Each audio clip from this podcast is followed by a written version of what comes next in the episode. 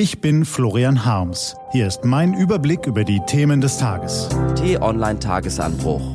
Was heute wichtig ist. Dienstag, 17. März 2020. Wir erleben einen Thriller. Gelesen von Nico van Kapelle. Was war? Es ist keine gemächliche Erzählung, wenn Geschichte geschrieben wird. Eher ein Thriller.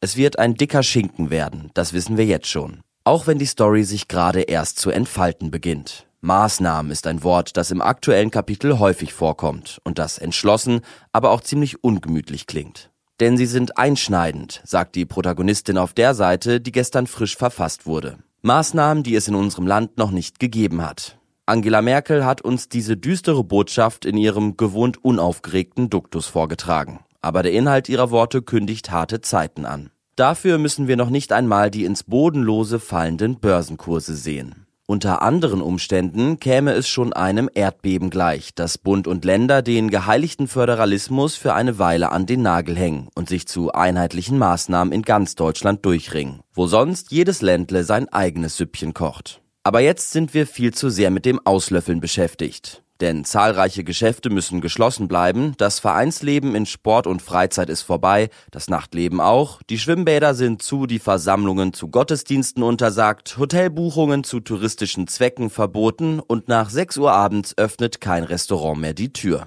Urlaubsreisen sollen unterbleiben, auch innerhalb Deutschlands. Stattdessen zu Hause bleiben mit den Kleinen, die nicht in die geschlossene Kita und nicht in die geschlossene Schule dürfen. Also raus auf den Spielplatz, Nein, Spielplätze werden auch gesperrt.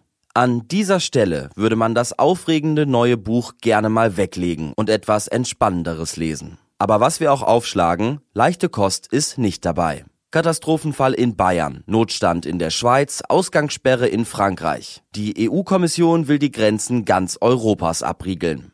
Wir haben uns die Geschichte nicht ausgesucht, in der wir jetzt alle unsere Rolle spielen müssen. Und wir dürfen sie uns auch nicht zu schön dichten. Wie verlockend wäre es zum Beispiel, das alles als übertrieben abzutun. Die Angst vor den Kapiteln, in die noch niemand hat hineinspähen können. Die Sorge um die eigene Gesundheit und die der Familie. All das wäre wie weggewischt, wenn wir zum Beispiel im Brustton der Überzeugung verkünden könnten, dass ja bald der Frühling und die Wärme kommt, um das Coronavirus in der Sonne wegzubrutzeln wie die alljährliche Grippewelle. Doch das wird so nicht passieren. Die alten Gewissheiten sind nicht einfach auf das neue Virus übertragbar. Der gewöhnlichen Grippe geht es nämlich von zwei Seiten an den Kragen. Einerseits von der Wärme, die der Erreger nicht verträgt und die uns aus den engen, stickigen, infektiösen Räumen öfter an die frische Luft lockt. Andererseits rückt dem Grippekeim der Erfahrungsschatz unseres Immunsystems auf den Pelz, das zwar mit den alljährlichen Veränderungen des Grippevirus noch keine Bekanntschaft gemacht hat, aber immerhin mit einer teilweise passenden Antwort auf die Attacke aufwarten kann. Beides zusammen, frühlingshafte Wärme und vorherige Bekanntschaft, sind zu viel für den Erreger, um sich weiterhin erfolgreich zu verbreiten. Und so geht die Grippesaison zu Ende.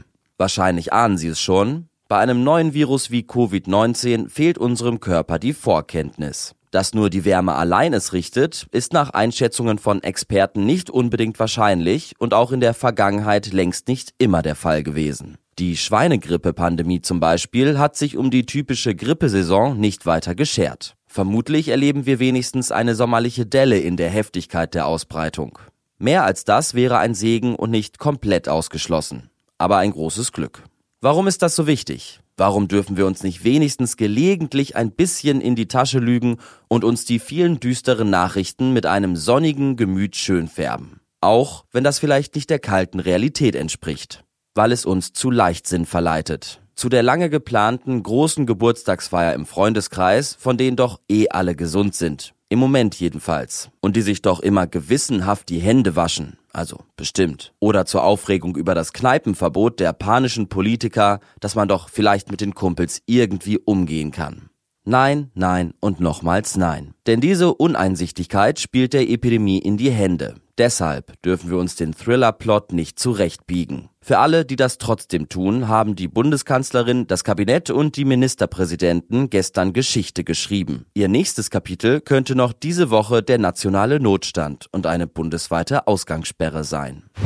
Was steht an? Die T-Online-Redaktion blickt für Sie heute unter anderem auf diese Themen. Statt Gipfeltreffen jetzt der Videogipfel. EU-Staats- und Regierungschefs beraten heute Nachmittag über Vorgehen zu Corona. Wohlfahrts-, Sozial- und Fachverbände stellen soziale Plattform Wohnen vor. Und ein Interview mit dem SPD-Gesundheitsexperten Karl Lauterbach auf t-online.de. Diese und andere Nachrichten, Analysen, Interviews und Kolumnen gibt's den ganzen Tag auf t-online.de. Das war der T-Online-Tagesanbruch vom 17. März 2020, produziert vom Online-Radio- und Podcast-Anbieter Detektor FM. Den Podcast gibt's auch auf Spotify. Einfach nach Tagesanbruch suchen und folgen. Ich wünsche Ihnen einen frohen Tag. Ihr Florian Harms.